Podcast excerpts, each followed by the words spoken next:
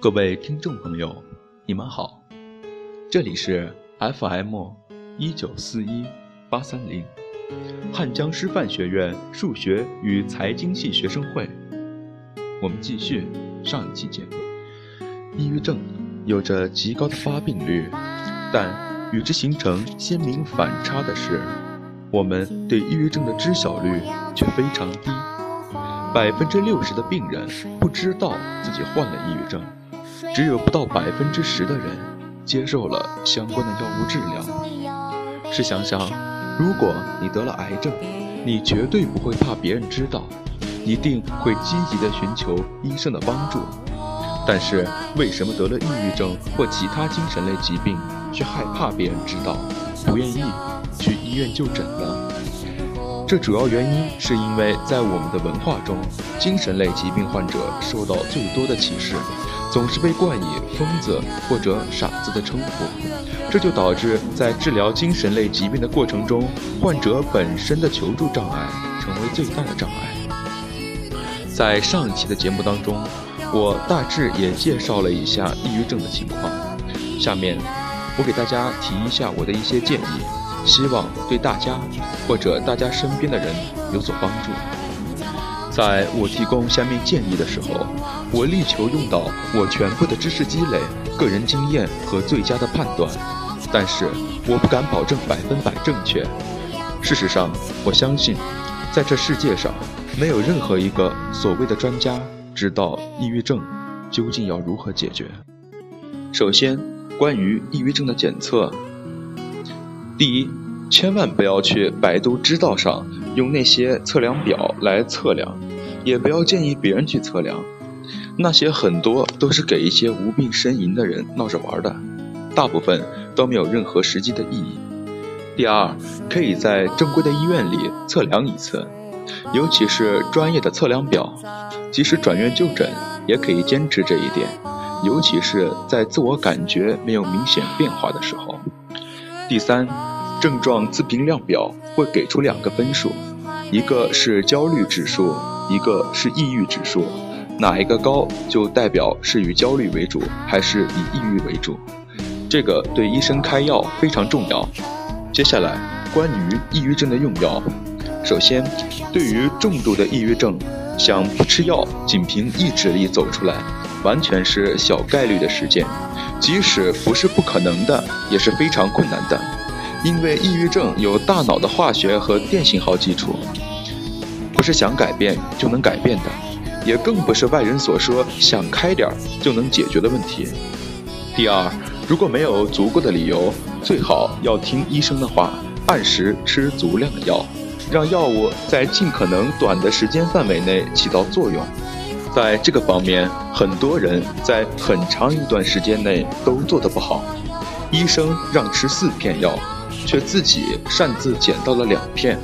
试想想，相比于活着走出抑郁症的地狱，那点副作用又算得了什么呢？吃吧，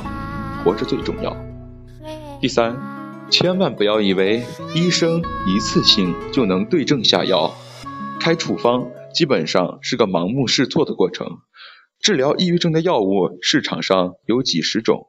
医生一般会首先开最广谱的、最流行的，甚至是最贵的药，然后让你先吃两周再来复诊，看看效果，再决定是否需要换药。而每一种药起作用的时间可能需要最少一个月，有的病人可能要花费好几年的时间，才能撞大运似的。找到最佳疗效和副作用最小的药物组合。最后，关于抑郁症药物的戒断，我同意这样一个说法：在走出抑郁症黑夜后，不能突然断药，否则可能会导致病情的反复。抑郁症最怕拖成成长期慢性的，时间越长，康复的概率越低。人被拖得疲劳了，最后失去所有的信心和希望。要理解。人的情绪就像海浪一样，潮起潮落。不要把任何戒断后的情绪低落都当做抑郁症的复发，没有那回事儿。得重度抑郁症就像中彩票一样，不会总是那么幸运的。就以我的经验来说，人对于情绪的调控能力在一定范围内增加，例如，这次你抑郁了六个月，下次碰到不愉快的事情，可以在两个月内走出来，然后再下一次可能就是一个月，再下一次可能会是一周，直到一天。如果早上心里有事儿，中午吃顿好吃的，下午就没事儿了；如果下午有事儿，晚上睡一觉，第二天就风轻云淡了。相信我，人的成熟也是一个调控自己情绪能力不断发展的过程。我强烈建议，一旦被确诊为抑郁症之后，最好不要过多阅读那些与抑郁症有关的资料，读得越多，就会陷入的越深。帮助一个人走出抑郁症，事实上不太需要更多人的关注，只需要有两三个最亲近的人能理解、默默的支持、接纳就可以。请记住，这个世界上绝大多数人，百分之九十九点九九九九九九，与你半毛钱关系都没有。你以为你在他们心目中的形象很重要，所以不辞辛苦打造自己的名声和成就。考职称，考一个好大学，在同事和上司面前表现得很优秀。事实上，他们每天在自己的蜗牛壳里打转，根本就想不起你是谁，更何况你的痛苦。所以，不要被一个虚幻的心、虚幻的观念和虚幻的认知所控制。最好还可以去看看心理医生，不要害怕去看心理医生。接下来，我告诉大家几个看心理医生的准备。首先，不要因为参加心理咨询而感到羞愧和不安。心理咨询是智者的自我发展、自我完善的途径之一。用自己的语言方式自由地表达，不用担心讲的是否正确、合适，也不必刻意迎合讨好咨询师。然后，你还需要彻底的信任咨询师，真诚的开放自我，不需要刻意的隐瞒、回避和你心中困惑有关的事件。否则容易错过重要的契机。如果感觉不安全、不合适，或者当下还不太愿意讲述的时候，可以直接拒绝咨询师的相关探询，也更不要修改事情的经过。相关真实的感受最为重要。要积极的和咨询师一起共同探索、分析、商议，一起努力的实践。要坦然面对咨询过程中暂时的挫折、反复和停滞不前，这是在成长道路上会经常遇到的。